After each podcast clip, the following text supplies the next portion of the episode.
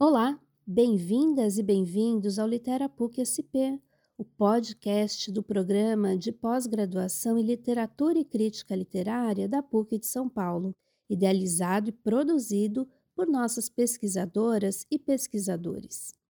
Eu sou Cássia Bittens, doutoranda no programa. No podcast de hoje, vamos ouvir um conteúdo especial gravado pelo professor João Paz Loureiro para o segundo Simpósio Internacional da Literatura de Berço, que aconteceu no dia 30 de março de 2023. Vamos ouvir?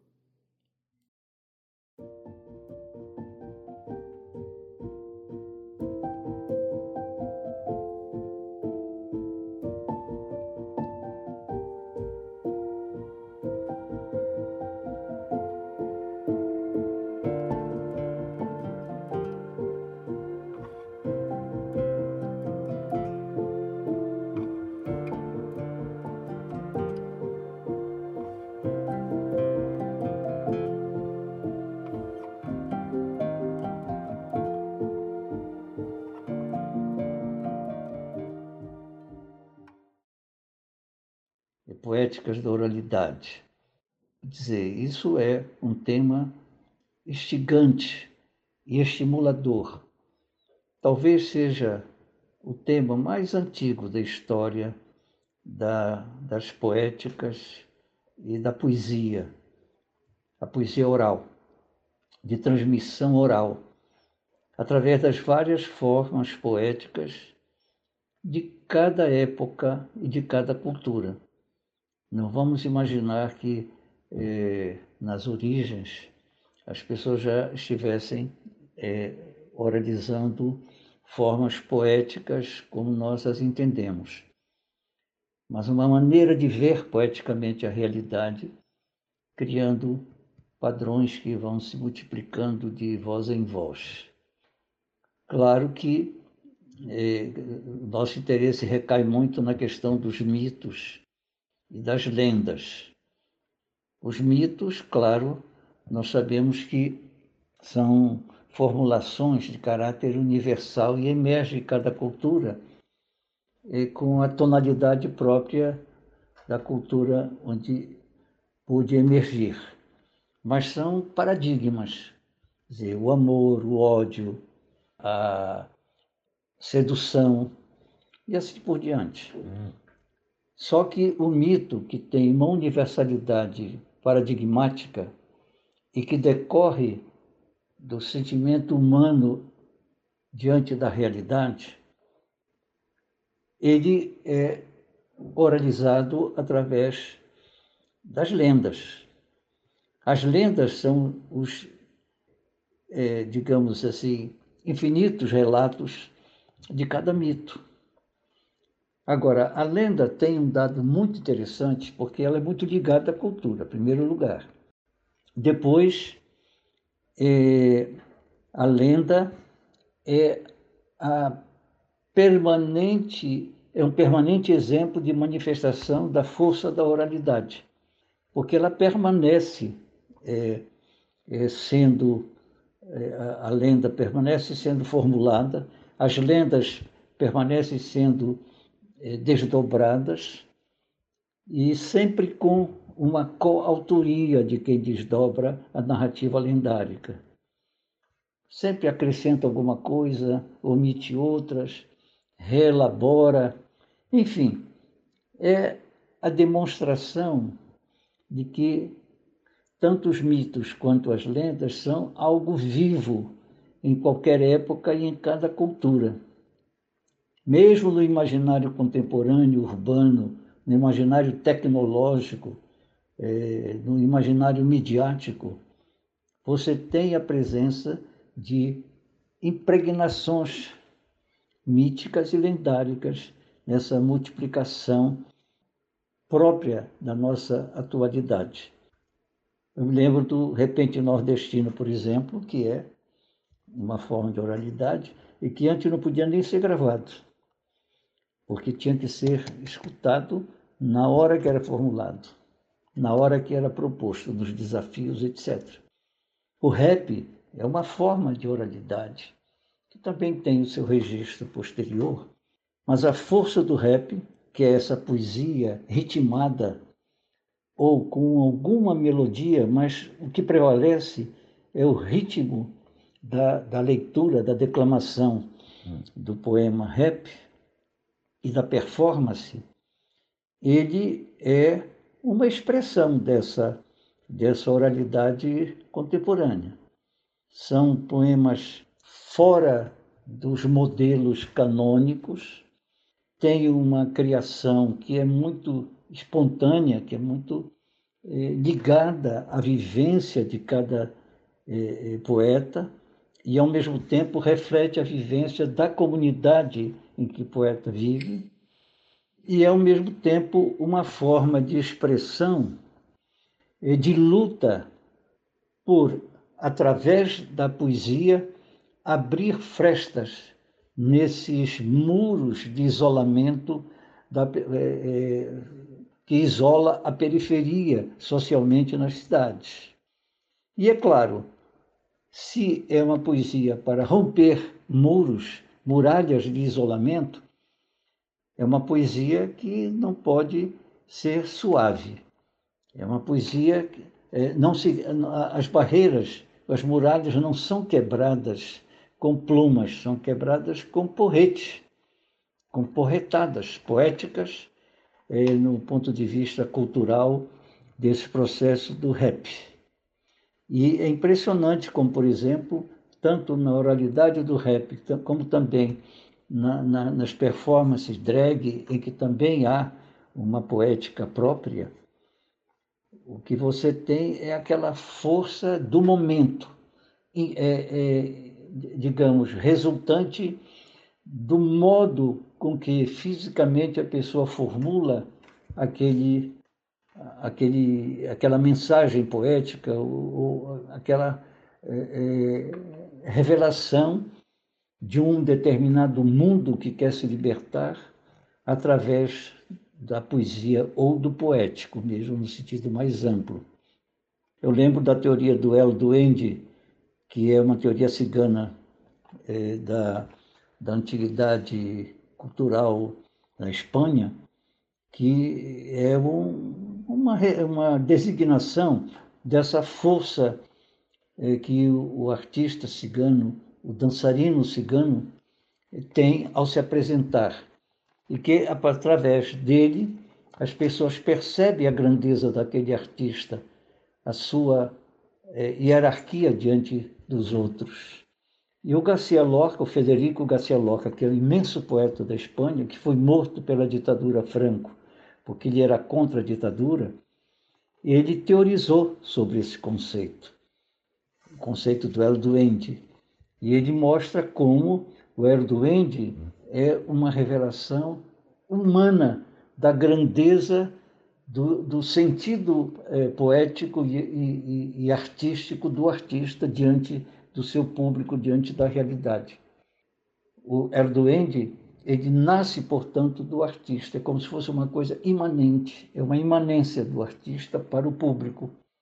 Diferente no caso da, do carisma, que o carisma é uma coisa mais da cultura cristã, é como se fosse a, a incorporação de uma forma de, de sublimidade, de, de, de, de divinização é, que baixa sobre o poeta, né? que baixa sobre o artista. São coisas bem diferentes. E eu me lembro que a primeira vez que eu vi a palavra encantaria é, foi num texto antropológico, um professor da universidade, e, e é apenas um texto descritivo. E a palavra encantaria como um registro de coisas escutadas pelo pesquisador nas entrevistas que ele havia feito. A encanteria como lugar dos encantados. Eu fiquei eh, fascinado por esse tema e procurei mergulhar nisso. Eh, viajei eh, pela, pela região das ilhas da minha terra, Baitetuba, porque lá é, é um arquipélago mítico, a região das ilhas, é onde estão os nossos a, a permanente produção de lendas, ainda há uma relação de encantamento da realidade.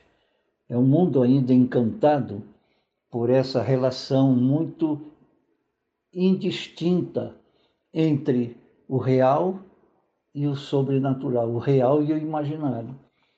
É aquele encantamento do mundo que ainda está presente. Então foi aí que eu comecei a perceber que eu podia transpor essa referência de, eh, linguística eh, factual das encantarias para uma teoria poética que identificasse essa, essa relação das encantarias com a realidade, que identificasse com a, a criação artística, uma vez que a, a arte tem essa forma de encantamento do mundo e que eu queria explicar a partir dessa semente originária da cultura cabocla e que também está presente na cultura indígena. De que maneira, então, eu procurei explicar? Comparando a, inicialmente a linguagem poética é, com, com o, o, a linguagem é, do, do rio. Então, eu sempre queria partir daí, a própria Divina Comédia começa assim, a escritura de um poema como sendo a navegação no rio, e entendi a linguagem como sendo um rio. Então fiz a seguinte relação: a linguagem comum, padrão, é como se fosse o rio comum e padrão, esse que corre todas as geografias do mundo. Mas o poético é aquilo que está submerso na linguagem, assim como as encantarias estão submersas no rio, por exemplo. Então, por esse caminho, eu fui percebendo que, ao trazer as encantarias para as narrativas é, é, flutuantes, digamos, é, poetizamos o rio. Então, os rios da Amazônia têm essa qualidade a mais do que os outros rios do mundo.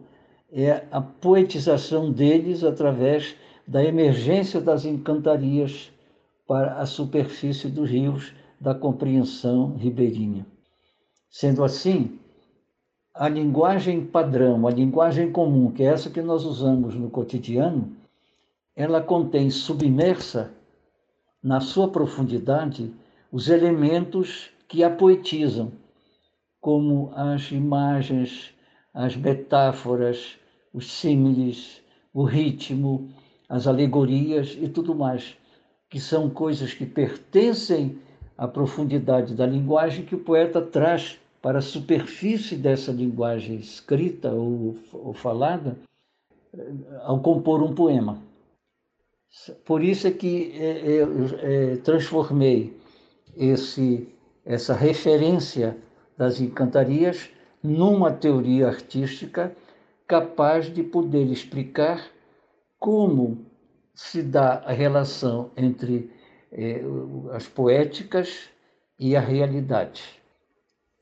O que me levou a escrever a minha tese de doutoramento, que eu fiz aqui na Sorbonne, de, de, defendi, escrevi, que é a, a, a cultura amazônica como uma poética do imaginário, que essa é uma distinção muito forte da nossa cultura amazônica.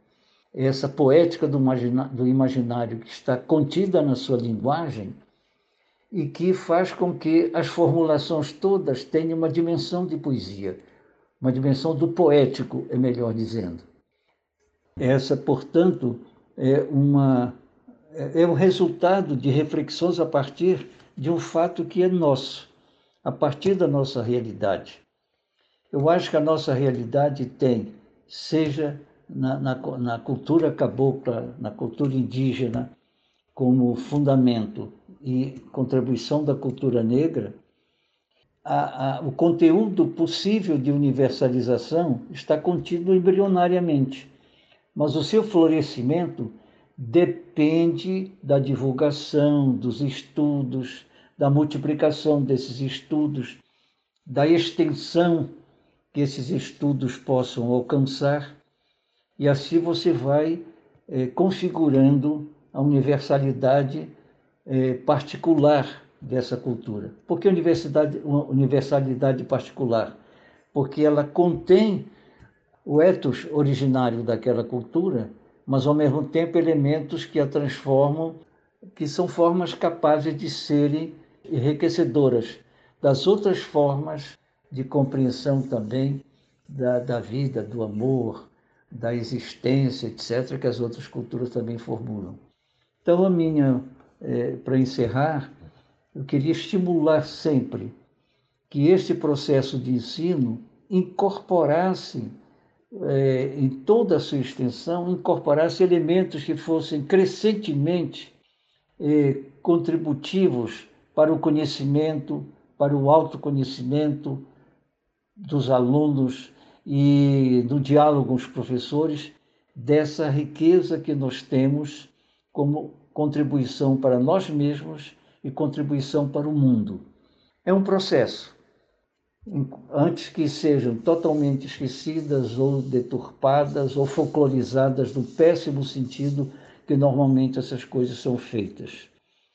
De modo que fica aqui a minha palavra de carinho por todos, a minha palavra de amor por essa essa poesia que nos contém decorrente da relação com a natureza, que é tão esplêndida diante de nós e tão agora agravada, tanto agora é, marcada, manchada por esse por esses últimos anos, poucos anos atrás, agravadamente é, na sua riqueza, na sua pureza, em tudo que ela contém todo o meu carinho e essa a minha saudosa lembrança dessa Monte Alegre que é tão bela e que já contém no seu próprio nome essa alegria de viver.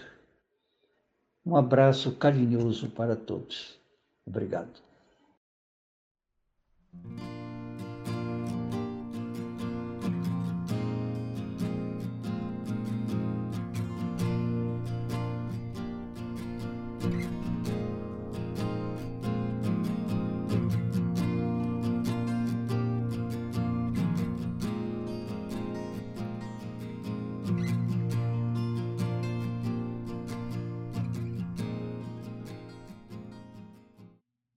O Literapuc SP termina por aqui, mas você pode seguir a gente nas redes sociais do programa para acompanhar as novidades.